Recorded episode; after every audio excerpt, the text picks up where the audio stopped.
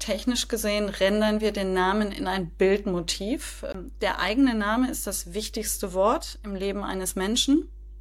Und Bilder werden wesentlich schneller verarbeitet als Text. Man sagt zwischen 30 und 60.000 Mal schneller.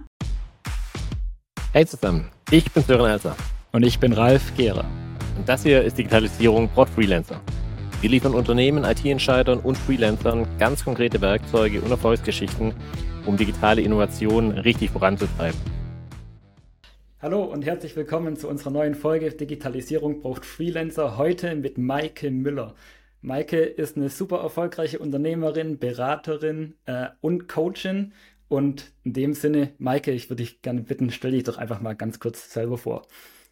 Ja, danke Ralf für das nette Intro. Ja, also ich bin Maike und mache seit 26 Jahren, salopp gesagt, mein eigenes Ding. Habe dann für 26 meine erste, 26 Jahren meine erste Firma gegründet. Ähm, das war dann so ein neuer Beratungs- und Think Tank-Ansatz. Äh, bin dann so nach äh, sieben, acht Jahren dachte ich, okay, ist zwar spannend, aber ich habe Lust mehr Tech und mehr klassisches ähm, Start-up äh, zu machen. Das war so Mitte der 2000er Jahre. Ähm, und äh, habe dann da was gegründet, äh, was ich dann auch, äh, auch tech-basiert und äh, mit Auf und Abs dann ähm, zehn Jahre später oder acht Jahre später in eine Distributed Company, wie man so schön sagt heute, äh, überführt habe. Und ich weiß noch, das war, wir konnten unseren Kunden nicht sagen, dass wir kein Büro haben, dass wir alle virtuell arbeiten. Äh, wir hatten noch so einen äh, Sekretariatsservice, damit wir das äh, hochhalten konnten. Und ich fand, und da war die Abis ja schon immer viel weiter. Ich fand das damals so cool und so befreiend auch für alle. Ähm, ja, und habe immer nebenher aber auch viel Spaß dran gehabt, in andere Unternehmen reinzugehen, die zu unterstützen oder wie man so schon sagt, Neudeutsch zu enablen und auch damit so meine, ähm, ja, auch mich, mich anzuregen und immer wieder neu zu lernen, abgesehen von dem, was ich in, in meinen eigenen Ventures oder Firmen gemacht habe. Und äh, das, das, äh, das versuche ich auch nach wie vor zu tun, äh, eigenes, äh, eigene Firmen hochzuziehen, auch mal in die ein oder andere Firma einzusteigen, unternehmerisch und gleichzeitig aber auch Unternehmen zu unterstützen. Und ähm, wenn du sprichst von Coaching, das ist so ein Business Coaching, also eher Trainer im Sinne von Trainer, also nicht, nicht psychologisch angehaucht. Und zwar nach der, nach der Scale-Up-Methode. Und das ist ja auch ein Thema, was äh, uns beide, beide bewegt. So ein bisschen die Herangehensweise, Unternehmen auf eine gesunde Art und Weise wachsen zu lassen. Gerne auch die eigenen. genau. genau, genau. Du hast gerade schon ja. von deinem eigenen Unternehmen gesprochen. Als wir uns kennengelernt haben, hast du eine sehr schöne Geschichte äh, zu deinem Unternehmen usmile.io, wo du gesagt hast, ein Bild hat einen extrem großen Impact. Magst du die vielleicht noch mal einmal kurz erzählen? Ich fand die ja, sehr einprägsam okay, und ja. sehr schön. Also usmile.io ist äh, witzigerweise die ähm, die Weiterführung oder das Neuaufsetzen der Idee, die äh, schon 2006, 2005, 2006 dazu geführt hat, äh, meine erste tech-basierte Firma ähm, zu gründen. Und zwar ist das äh, ein am Ende ein Add-on für personalisiertes Online-Marketing und es basiert darauf, dass es ähm, quasi den Namen des Empfängers ähm, inszeniert. Äh, wie machen wir das? Wir packen den Namen, technisch gesehen rendern wir den Namen in ein Bildmotiv, äh, was sich beispielsweise zeigt, wenn du die E-Mail öffnest. Also du siehst dann deinen Namen in einer Art und Weise präsentiert, dass es aussieht, als sei es so fotografiert. Ähm, also naturalistisch. Und ähm, was ist der Unterschied zwischen Bild plus eigenem Namen drin als äh, statt äh, ich lese meinen Namen nur oder der Name ist nur flach auf ein Bild, also nicht integriert. äh, draufgesetzt. Das ist der, dass äh, der eigene Name ist das wichtigste Wort im Leben eines Menschen. Und Bilder werden wesentlich schneller verarbeitet als Text im Hirn. Also zwischen drei, man sagt zwischen 30 und 60.000 Mal schneller. Und ähm, woher kommt das? Die, wir, wir verarbeiten Text hier vorne und das braucht eine Weile, sind immer trotzdem noch Millisekunden. Und ähm, Bilder ähm, verarbeiten wir da, ähm, da wo auch die Emotionen sitzen. Also da, wo wir, äh, was auch dazu führt, dass wir Filme sehen und äh, entweder lachen, uns gruseln oder vor Rührung oder Traurigkeit weinen. Ne? Ähm, mhm. Weil wir nehmen das in dem Moment so wahr, als wäre das so. Also sprich, Bilder äh, sind der schnelle Schuss ins Gehirn. Kombiniert mit deinem eigenen Namen fühlst du dich dann positiv angesprochen. Und in der Form ist es eine Form von Neuromarketing, was wir da bieten. Und es ähm, ähm, es gibt ja wahnsinnig viel Testerei. Wie kann ich E-Mails, den Impact von E-Mails erhöhen? Und wenn wir häufig von Personalisierung sprechen, dann geht es um Daten, die zufließen, um ganz persönlich relevante Inhalte zu machen. Der erste Hack ist aber der, erstmal eine emotional positive Ansprache zu machen. Und die, die bieten wir damit auf ganz einfache Art und Weise.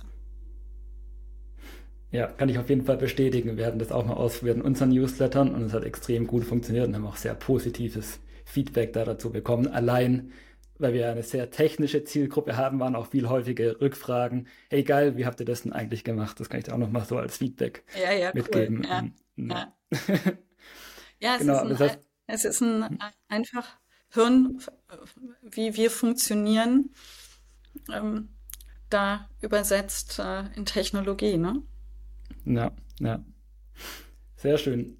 Das ist vielleicht eine ganz gute Überleitung zu dem von dir gerade angesprochenen Methode Scale-Up. Ne? Du bist sehr an innovativen Themen dran, unter anderem auch die Scale-Up-Methode, um eben Unternehmen nach vorne zu bringen, neue Themen zu bewegen, Wachstum in Unternehmen zu besorgen. Magst du die vielleicht einfach mal ganz kurz vorstellen und beschreiben, was ist die Scale-Up-Methode? Ja, total gerne. Also vielleicht gebe ich mal so ein bisschen Hintergrund, wie, wie, wie kam ich dazu? Ich habe mhm, vor ähm, äh, Grübeldenk 15, 15 Jahren ähm, habe ich äh, im Rahmen der Entrepreneurs Organization bin ich auf jemanden gestoßen. Also die Entrepreneurs Organization ist so ein weltweiter Verbund von, von Unternehmern, der nicht nur hieß, sondern heißt immer noch Vern Harnisch. Und äh, der läuft in Amerika so unter dem The Growth Guy, ne? also der Wachstumstyp. Äh, und was ich total faszinierend fand, war, dass er, ähm, das nannte er die Rockefeller Habits, die angeblich auf Rockefeller übergehen. Was sind so zwölf Prinzipien, die Unternehmen und, und Unternehmer ähm, erfolgreich machen und wachsen lassen? Und ähm, in dem Rahmen hat er etwas entwickelt, das war ein äh, One-Page Strategic Plan. Wir reden über die Zeiten, wo wir alle der Meinung waren, wir müssen mindestens 40 Seiten Businessplan abgeben und es muss so viel durchgerechnet werden und so weiter. Wir kennen das alle, das ist ja auch heute zum Teil noch der Fall. Und wir freuen uns bei vielen Dingen, dass es ChatGPT gibt. Ähm, was solche äh, Werke dann äh, zum Glück reduziert. Jedenfalls fand ich es, fand ich das damals total faszinierend und habe dann anschließend auch das Glück gehabt, dass ich ähm, ausgewählt wurde, ähm, einen dreijährigen ähm, Entrepreneurial Master zu machen am MIT. Also der zog sich über drei Jahre. Wir haben so 60 Unternehmer aus der ganzen Welt getroffen. Einmal im Jahr äh, eine eine Woche und ähm, neben Austausch eben viel coolen Input bekommen und auch natürlich von Vern Harnisch. Und seitdem habe ich das sehr verfolgt. Und was ich an den Amerikanern eh sehr schätze, ist so eine gute Form von Pragmatismus. Also komplexe mhm. Dinge pragmatisch umsetzen zu können. Und in diesem Sinne ist dann auch das Folge Buch, also das erste Buch von Vern Harnisch und Ansatz hieß äh, Rockefeller Habits und das zweite Buch hieß Scaling Up. Und dieser Ansatz äh, ist im Deutschen ähm, übersetzt worden von Nikolai äh, Ladani, der aber auch gleichzeitig gesehen hat, auch ein IO-Kollege sozusagen, der gleichzeitig aber festgestellt hat, und das ist ja so, die amerikanischen Bücher setzen sehr viel äh, voraus von einer Kultur, die wir hier erst noch einführen müssen. Ne? Also Stichwort Pragmatik. Das heißt, man mhm. muss ein bisschen mehr Kontext geben.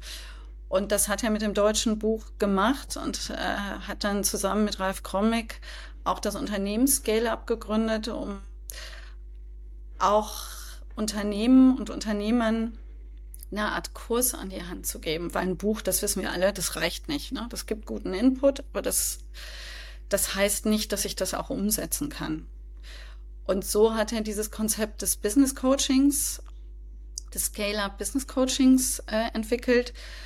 Und dann haben sie angefangen, auch eine Ausbildung für Scale-Up Coaches äh, aufzusetzen auf Basis dieses Ansatzes.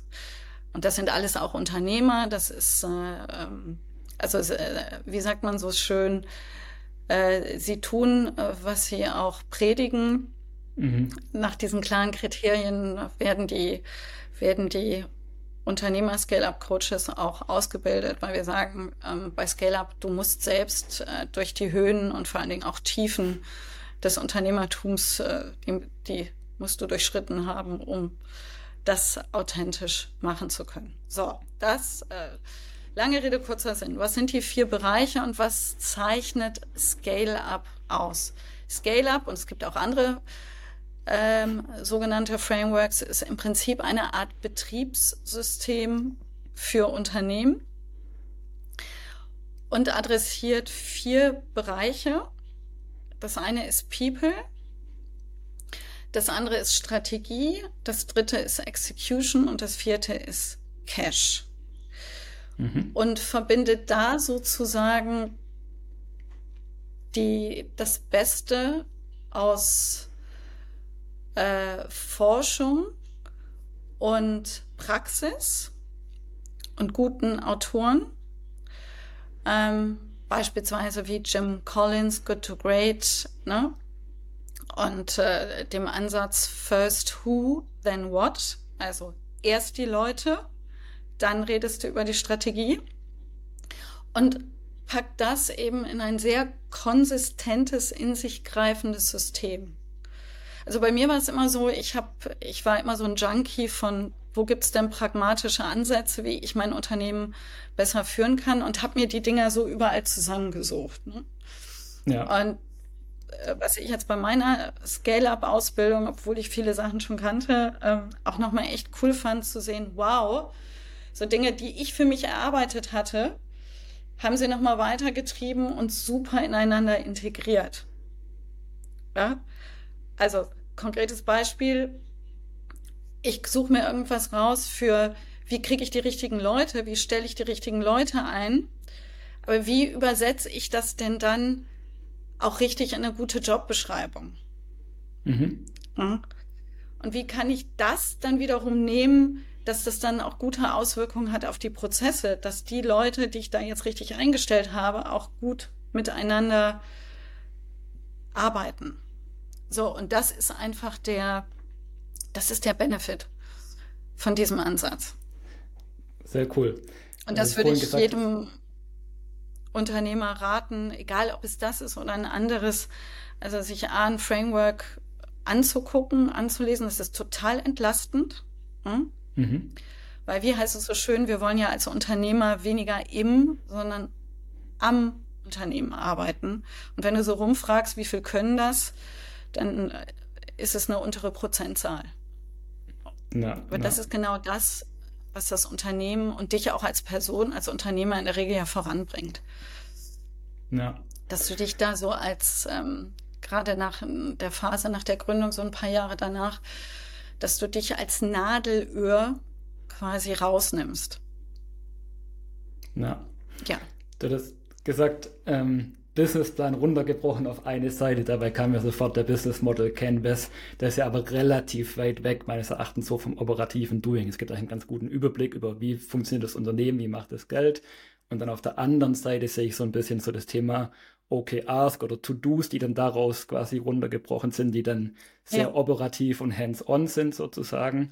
Wo gliedert sich da jetzt die Scale-Up-Methode ein? Also ist es eher so ein operatives Regelwerk oder ähm, ist es quasi von bis und bildet den kompletten Funnel ab? Es bildet den kompletten Funnel ab, ne? Und du nimmst also der Growth Canvas ist dann äh, äh, auch was, auf das wir dann, äh, also nein, also der Growth Canvas ist das, äh, das Leit, äh, strategische Leit äh, Canvas sozusagen. Und ähm, der Business Model Canvas, ich bin übrigens ein Fan von dem Lean mhm. Business Model Canvas, den finde ich sehr cool. Der spielt natürlich eine Rolle, wenn es darum geht, den, das Business Model zu, zu beschreiben. Also wie sieht der Growth Canvas aus? Du hast sozusagen zwei Seiten, links und rechts. Ähm, wenn du links drauf guckst, sind vor allen Dingen die strategischen Themen. Also angefangen mit, was sind unsere Core Values, was ist unser B-Hack? Das ist äh, die Abkürzung für Big, Hairy, Audacious Goal, was andere auch als Nordstern oder langfristige Vision beschreiben. Ne? Ähm, also alles so Themen, die, die sehr, sehr eher strategisch und visionär sind. Ja. Und dann hast du, hast du äh, rechts, siehst du dein Quartalsziel, dein Jahresziel und den sogenannten Three-Hack, also dein Dreijahresziel. Und wir ähm, erarbeiten dann mit den Unternehmen sukzessive diesen, diesen Canvas. Vielleicht mal so ein bisschen die Einführung, wie, wie, wie läuft so ein ähm, Scale-up-Coaching genau. normalerweise? Ja, also die ähm, Unternehmen, die sich interessieren, die können mehrere Dinge machen. Die können entweder sagen, ich möchte so ein Masterprogramm machen mit anderen Unternehmern oder wir machen, wir interessieren uns für ein Inhouse-Coaching, das heißt für die Firma speziell.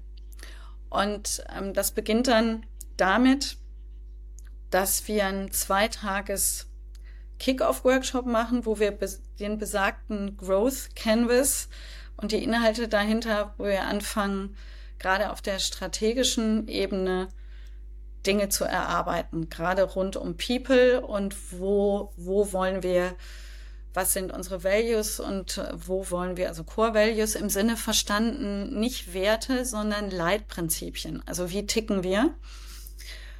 Und ähm, wo wollen wir perspektivisch hin und was müssen wir dafür operativ execution-mäßig heute schon ansetzen. Ne? Das ist so eine wirklich intensiv ähm, Dosis innerhalb von zwei Tagen. Und dann haben die, haben die Teams, also mit den Führungsteams, ähm, haben dann eine Idee, worum geht's hier eigentlich und wollen wir uns auf der Basis begleiten lassen. Und selbst wenn sie dann sagen, sie wollen sich nicht begleiten lassen und in ein Jahresprogramm übergehen, haben die da schon eine Menge mitbekommen, was man wie tun kann, um da weiterzugehen. Mhm. Das ist ja wie beim, wie beim Sport so ein bisschen, dass ich einmal intensiv äh, ein Wochenende trainiert habe, reicht auch nicht aus.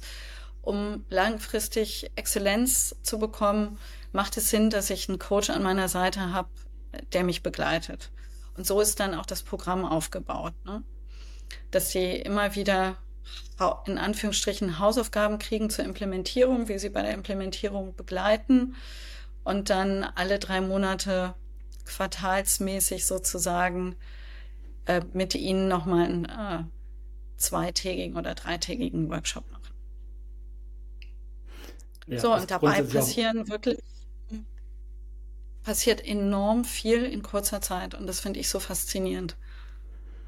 Ja, Das ist auch immer grundsätzlich meine Beobachtung bei Coaching an sich. Ne, man kann, wie du anfangs gesagt hast, das Buch lesen und implementieren, das macht aber niemand. Warum funktioniert Coaching so gut?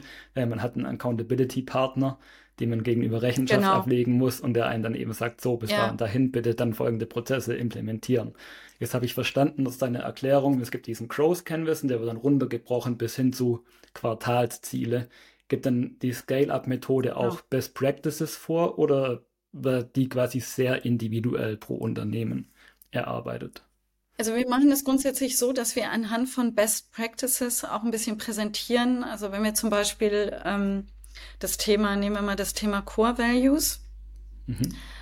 ähm, dass wir dann auch zeigen, wie sind andere, ne? was haben andere, wie haben, wie haben die das gemacht? Und oder so ein Beispiel von vorher, nachher. Also diese ganze, das kennen wir ja alle, diese Werte, wie, da steht ja, wir sind leidenschaftlich, qualitätsbewusst, ne? Ähm, völlig austauschbar.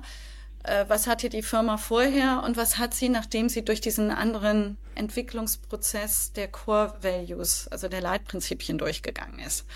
Ja, und wo du dann so merkst, boah, geil. Ja, ähm, das, das, das kommt ja ganz anders rüber. Und vielleicht da ja. ein Hack, den man auch wunderbar für sich selbst äh, also machen kann. Wie komme ich an die Core Values ran, also an meine Leitprinzipien, die ähm, die Übung, die wir da, mit der wir einsteigen, die heißt Mission to Mars. Und zwar geht es dann darum, äh, zu sagen, oder der Rahmen ist folgender. Stell dir vor, also es ist entdeckt worden, dass es auf dem Mars äh, Lebewesen gibt und auch eine, eine funktionierende Gesellschaft. Und die möchte gerne mal ähm, wissen, wie coole Unternehmen ticken. Und es gibt ein es gibt ein äh, Space Shuttle, was dahin fliegt und da sind können bis zu sechs Personen rein.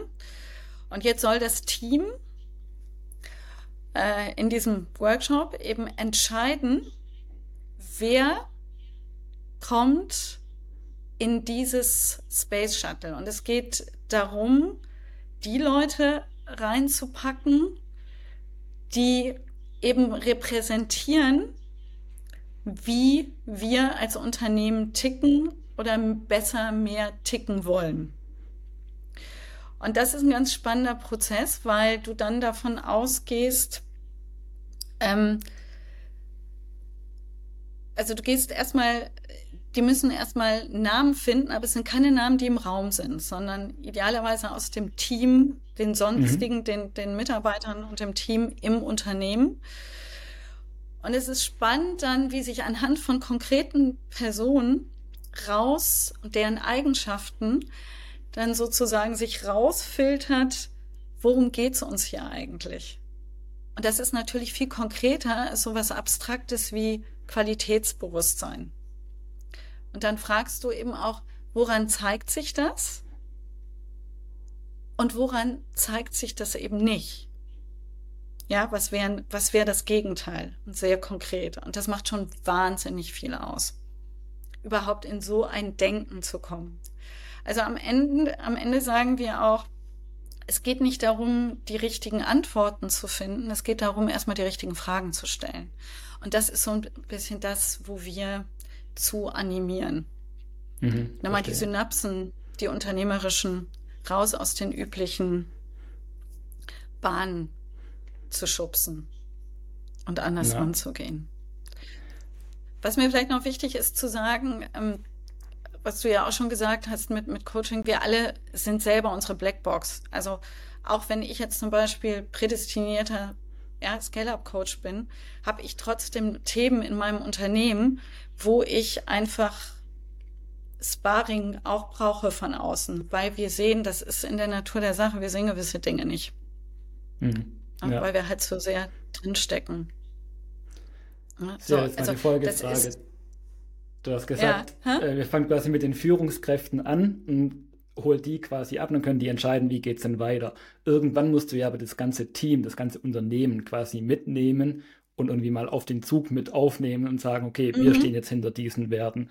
Habt ihr da noch irgendwie einen coolen Hack oder wie macht ihr das, dass quasi hinterher jeder Mitarbeiter bis in das letzte Eckzimmer verstanden hat, ah, das sind jetzt unsere neuen Unternehmenswerte und unsere neue Mission ja. und so ticken wir ab jetzt.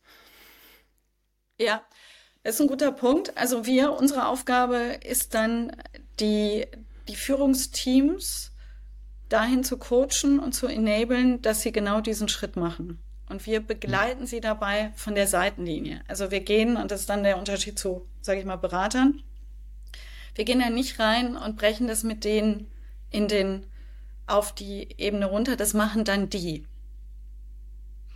Und äh, ganz wesentlich ist, ich sage immer salopp, Kopffisch stinken oder Kopffisch duften. Es muss natürlich erstmal das Führungsteam für sich klar haben. Und ich habe einen guten, ähm, was ich ganz toll fand, das, das eine Unternehmen, was ich begleite, die sind sehr schnell, die haben das, ähm, also du machst in der Regel auch erstmal einen ersten Wurf, weil das sind alles Themen, mhm. genauso wie der B-Hack, also das Big Harry Audacious Goal. Ähm, wo wollen wir hin? Das ist nichts, was du auch in zwei Tagen in der Regel abschließend machst sondern das ist auch das, was die mit als Hausaufgabe haben, die ganzen Dinge, die wir in den zwei Tagen angerissen haben, dann in den kommenden Monaten für sich eigenverantwortlich zu bearbeiten. Und das ist ja ganz wichtig, weil die, die führen das Unternehmen, nicht wir. Und wir sagen ihnen nicht, wie sie es tun sollen, sondern wir geben ihnen Anregungen, Instrumente, ein Betriebssystem an die Hand, was ihnen hilft, das, was sie tun, eben effektiver und effizienter zu machen und eben die richtigen Fragen zu stellen. Und am Ende geht es auch sehr stark um, um Prioritäten. Aber das ist nochmal ein anderes Thema. Also, was haben die gemacht? Die sind dann sehr schnell hingegangen mit den Würfen, die sie hatten, zu ihren Core Values. Ähm, und haben das präsentiert dem ganzen Unternehmen und haben anschließend, also haben schon persönliches Feedback dazu abgeholt, also haben den Stand des B-Hacks, den Stand der Core Values etc. präsentiert und haben dann ähm, sich mündliches Feedback abgeholt, aber haben dann noch mal eine Befragung gemacht und haben dann das, die Ergebnisse, also haben zum A, zum einen gefragt auf einer Skala von 1 bis 10, wie stark identifizierst du dich damit? Und B, welche Anregungen hast du noch? Und haben auf der Basis dann das auch nochmal angepasst. Und haben eben auch das Feedback bekommen, wow, toll, dass ihr das mit uns teilt und das können wir total nachvollziehen und das stimmt, das so ticken wir. Ähm, und am Ende geht es darum, viel, was implizit, also eigentlich schon irgendwie so immer im Unternehmen rumwabert, nochmal explizit zu machen. Ne, damit klar ist, es ist so ein bisschen wie die unausgesprochenen Erwartungshaltungen, Annahmen, ähm, Herangehensweisen wirklich nochmal auf den Tisch zu bringen, um sehr klar zu haben, ja, das sind wir und so wollen wir sein. Mhm.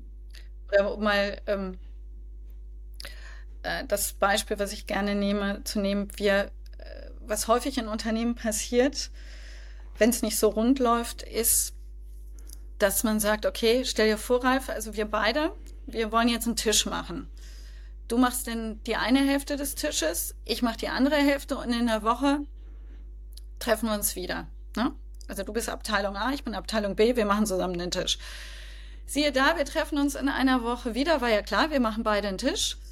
Du hast einen halben runden Tisch gemacht, der ist 70 Zentimeter hoch und ich habe einen halben eckigen Tisch gemacht, der ist 75 Zentimeter hoch. Aber hallo, wir haben doch über einen Tisch gesprochen.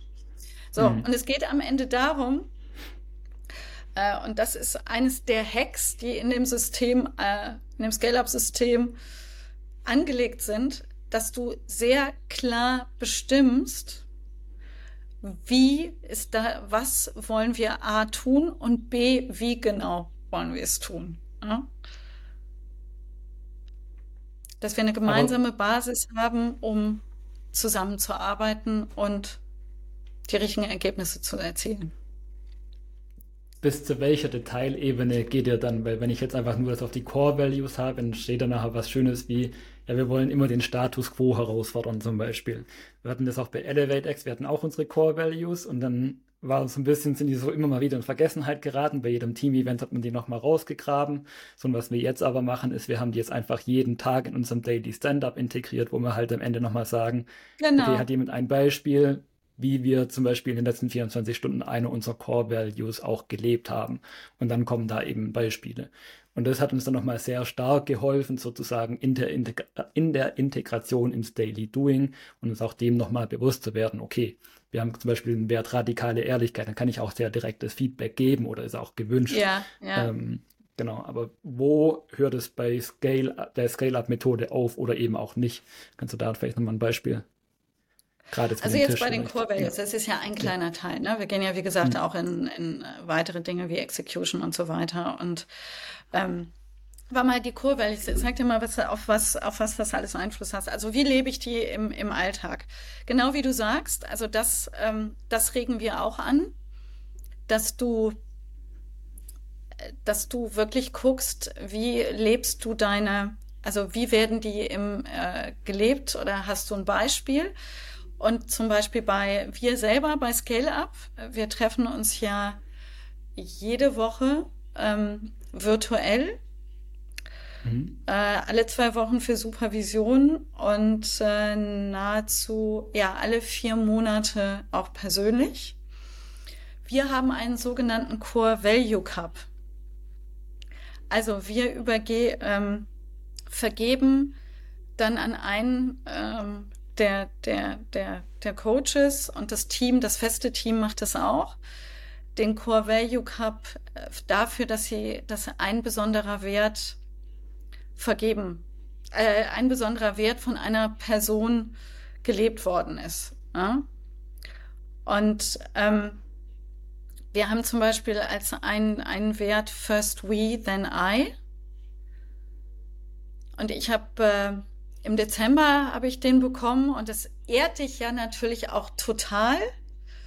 Und so wie das läuft, also wir vergeben den alle zwei Wochen, wie das dann läuft, ist, ähm, dass die Person, die den weitergibt, sagt, äh, ich gebe den jetzt zum Beispiel weiter an Ralf und sagt noch nicht für welches der, der Core Values, sondern die anderen im Team sprechen erstmal darüber, wie sie Ralf ähm, was sie bei dir sehen, wo du überall die Core, welche Core Values du besonders vertreten hast äh, in der letzten Zeit oder welche Haltung äh, bei dir da, da steht. Und das ist aber nochmal auch natürlich eine warme Dusche für die, für die Person, aber zeigt eben auch nochmal ganz konkret, woran werden die, werden die hochgehalten. Also das ist so ein Mittel der, auch der natürlich nochmal damit verbundenen Wertschätzung der Person.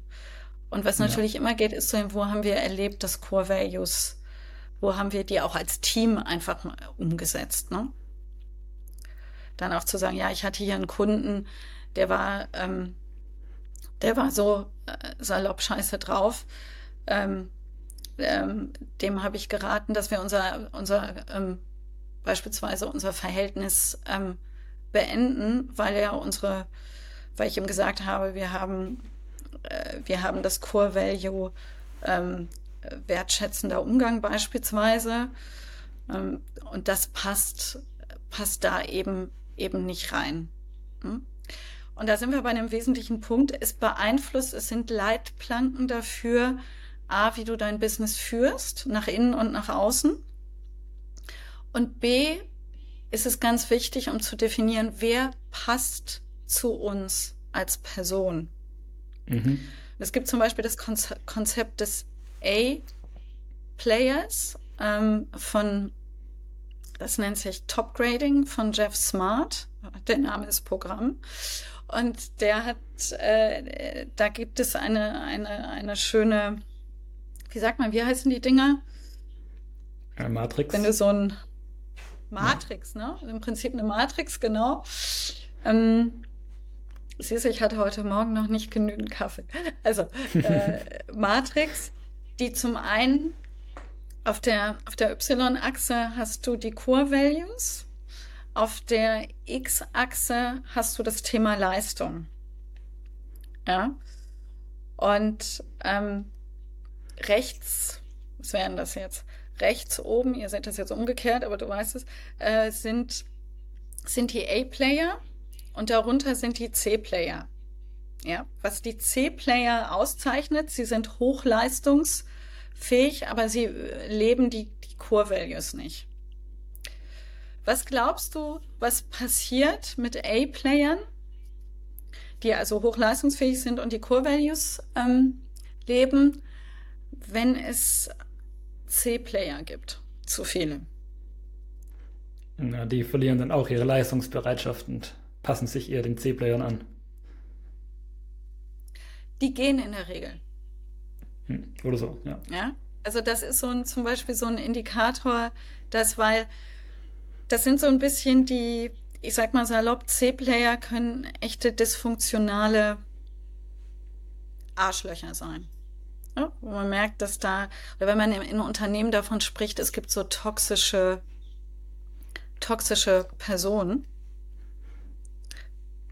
die, äh, an denen vermeintlich festgehalten wird, und das kenne ich ähm, das kenne ich aus meinem eigenen Unternehmen, jetzt nicht mit toxischen Personen, aber Menschen, die irgendwie nicht so richtig passen von ihrer Haltung, aber wir meinen, wir könnten nicht auf sie verzichten, weil sie ja in dem einen Bereich Hochleistung bringen.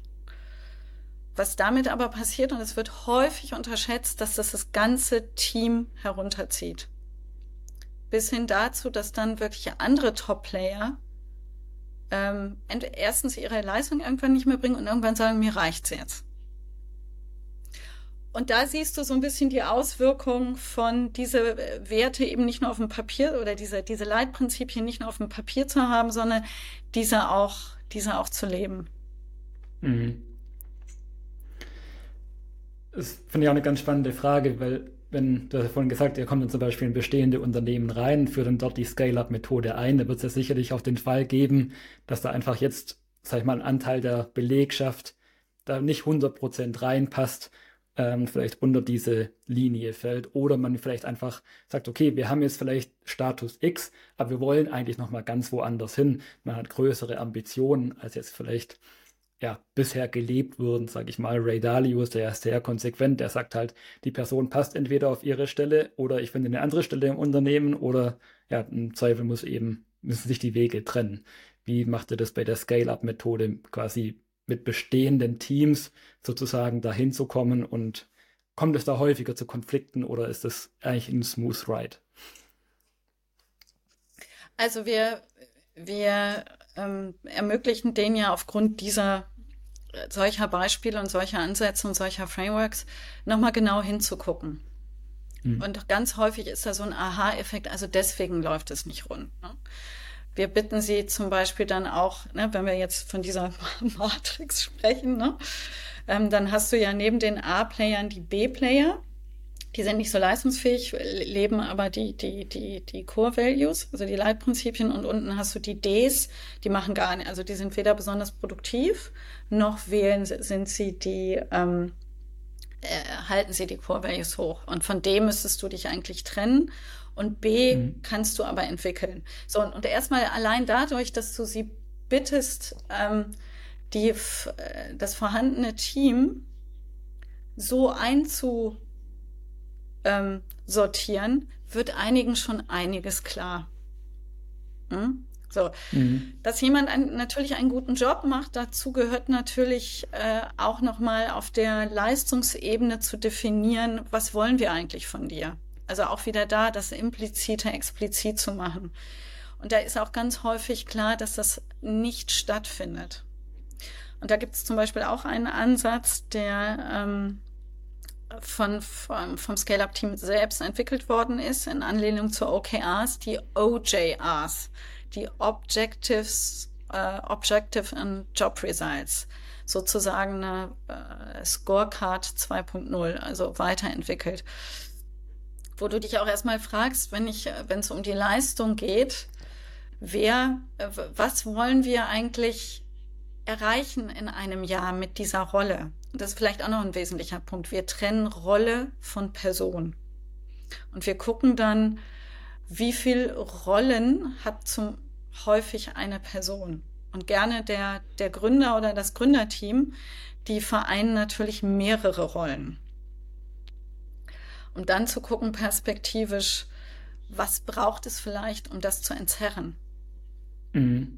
Also klare Erwartungs, also Erwartungshaltung an Jobs was sie erreichen sollen und wie sie es erreichen sollen, runterzubrechen, ist zum Beispiel auch ein ganz wesentlicher Hack. Da sind wir wieder beim, beim Tischbeispiel. Also es passiert ja. so viel in Unternehmen irgendwie und gerade am Anfang bei Startups ist man ja eingespielt und so und das geht, weil wir kennen uns und so weiter. Ne? Aber wenn es dann wächst, brauchst du halt Prozesse und Strukturen, die vom Ach, wir verstehen uns schon äh, zu, nee, wir müssen das hier wirklich explizit machen. So ja. ein bisschen wie mit dem Ehepaar, was kurz vor der Scheidung dann feststellt, dass sie sich gegenseitig immer die falsche Brötchenhälfte zugeschustert haben, ja. Weil sie meinten, der andere hätte die gerne gehabt. Ja. Also ganz, lasst uns drüber sprechen und das strukturiert. Darum geht es am Ende. Ja, ich finde, es gibt ein ganz schönes Bild sozusagen von der großen Zielsetzung, die dann runtergebrochen auf diese OJRs und dann daraus resultieren dann wahrscheinlich am Ende des Tages irgendwann auch mal konkrete Aufgaben. Und dann, wenn ein OJR zu groß wird, dann gibt es entweder untere oder wird nochmal aufgebrochen in zwei parallele Rollen. Ja. Ja. Das ist so ein bisschen anders als bei den OKRs, ne? Bei den Object, mhm. äh, Objective and Key Results, das ist ja etwas um die Teams, ne? Nach Prior da sind wir ja bei dem großen Thema auch Prioritäten setzen. Mhm. Ähm, was natürlich auch Bestandteil äh, des, des gesamten Frameworks ist. Da geht es eher sozusagen um die, welche Rocks wollen wir bewegen? Ja, also was sind die großen Themen, die wir dann runtergebrochen äh, angehen wollen im Quartal? Und bei den OJRs geht es eher darum, was ist meine äh, Auf äh, Aufgabe ähm, im täglichen auch. Ne? Was ist meine Aufgabenbeschreibung? Aber auch angelegt an ein großes Ziel. Also immer mit der Frage, der Rolleninhaber dieser Job Description. Was würde ein Top-A-Player in einem Jahr erreicht haben? Beziehungsweise welchen Beitrag, welche Wirksamkeit erreicht diese Person? Und dann guckst du, was sind die Kernthemen, ähm, die dazu gemacht werden müssen. Hm? Mhm. In welchem Zyklus werden die denn aktualisiert dann, wenn du sagst, okay, man hat zum Beispiel einen Jahresplan du, oder die so? Können, also die Gespräche sollten einmal monatlich da äh, finden, wie, wie stehen wir, ne? Also mhm. äh, bei den OJRs, ne? Also du hast dann auch so ein Feld von hell, äh, orange, dunkel, äh, hellgrün und dunkelgrün. Dunkelgrün heißt halt, und das definierst du vorher, ne? Was sind die Zielbereiche? Ähm, und einmal im Monat guckst du dir das an. Mit der, also du als Unternehmer, Führungskraft, guckst dir das dann mit der Person gemeinsam an. Und da ist keiner okay, frei von, ne? Also der CEO ja. hat das auch. Ja, ja. Weil wir brauchen ja eine klare Erwartungshaltung. Aber die eigentlichen Inhalte, die werden, müssen ja irgendwie mal an den Jahresplan vom Unternehmen angepasst werden. Was passiert, wenn quasi größere, ja. kurzfristige Änderungen gibt? Also ist es dann ein Stein gemeißelt, dieses genau. OJR, und man muss genau. quasi eine neue Rolle finden? Oder? Okay.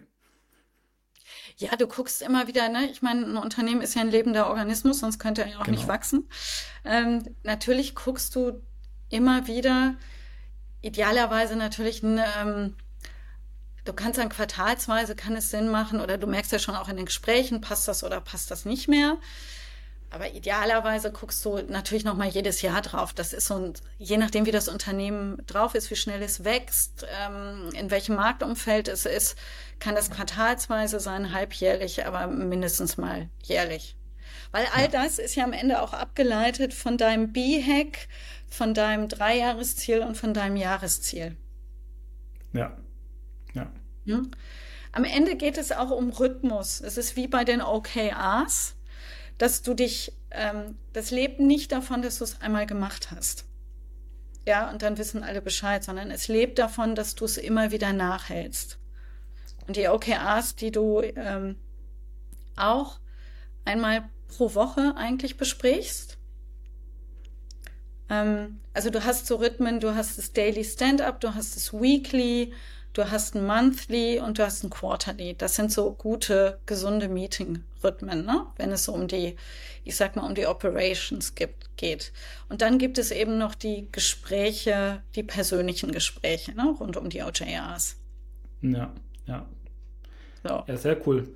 Gibt es denn Unternehmen, wo du sagst, da macht die Methode eigentlich gar keinen Sinn oder da habt ihr schlechte Erfahrungen gemacht? Und sonst klingt das nämlich eigentlich ziemlich straightforward und sehr zielführend für eigentlich jede Art von Unternehmen, wo ich gerade dran denken könnte. Ja, das hat was mit der Haltung zu tun.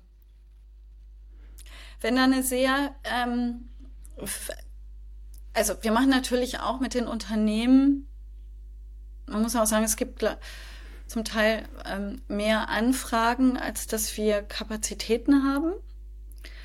Und genauso wie ich bei meinem Gespräch, ob wir zueinander passen, Scale-Up. Wir haben erst anderthalb, zwei Stunden als erstes über die Werte gesprochen, also über die Core Values, ne? wie, mhm. wie die ticken, wie ich ticke und ob das matcht. Ne? Also nicht über das habe ich gemacht und jenes kann ich und das waren meine unternehmerischen Erfolge oder auch nicht, sondern wirklich erstmal da. Und das war äh, für mich beispielsweise auch wahnsinnig wichtig zu sehen, möchte ich das überhaupt? Passt das? Ja? Ähm, weil ich habe ja auch genügend anderes zu tun. Ne? So ist es ja nicht. Es mangelt ja. mir nicht an Alternativen, sondern es muss richtig passen und es muss mich ähm, auch erfüllen und mein Wachstum befördern. So, das heißt, du brauchst auch von Kundenseite eine gewisse Haltung, die da heißt, ja, ich hinterfrage mich als Unternehmer.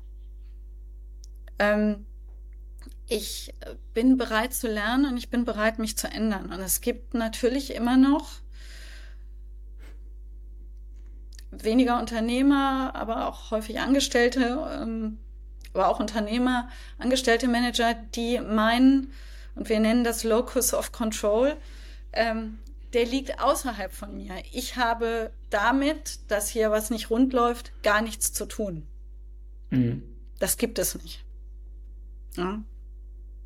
Und wenn die Haltung da ist, ja, ich nicht, aber die anderen, dann können wir sofort sagen, ist nicht. Passt nicht. Ja, ja kann ich verstehen. Wie heißt es so schön? It needs two to tango. Hm? Ja. Cool. Ja, ja, super. Vielen, vielen Dank für die tollen Einsichten, liebe Maike. Habe ich noch irgendwas vergessen zu fragen oder möchtest du noch irgendwas mit auf den Weg geben?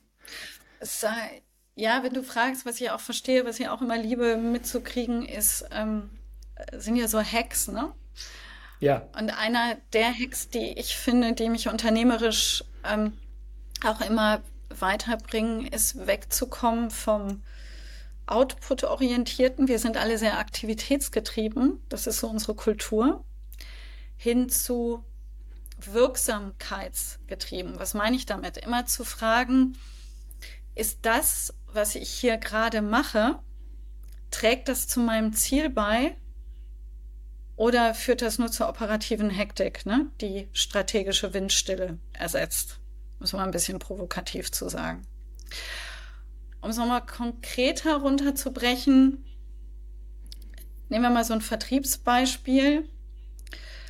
Ähm, wir nehmen uns als Ziel vor, Neukunden zu gewinnen und messen das an, messen das an Anrufen, die Cold Calls, die täglich gemacht werden. So. Wir kommen auf fünf.